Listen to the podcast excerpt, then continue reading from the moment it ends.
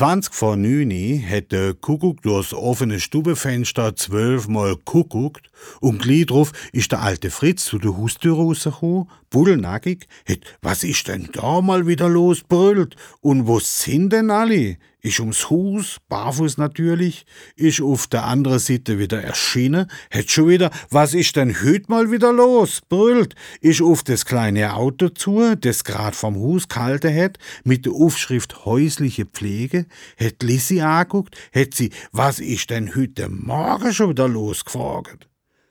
Lissi ist ausgestiegen, hat Nathan gnu, hat Humfritz gesagt und so pudelnackig und barfuß holsteuer der Tod. Hat ihn Küche geführt, gewaschen, hat ein Frühstück gemacht und ihm Tablette gegeben. Insgesamt nü.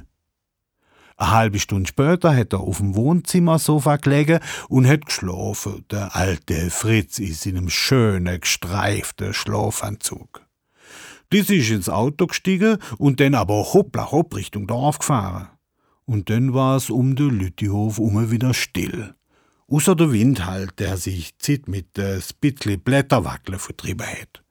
Geranien haben duftet, der Chaib fu Kuckucksuhr, Kuckuck hätte Schnabel gehalten, die Stei waren sowieso still, die Fenster waren still, das Dach war still und der Blick ins Tal war mal wieder grandios. Klar. Dass das Theater denn wieder von vorne losgeht, war aber nur Frage für Stunde wie jeden Tag.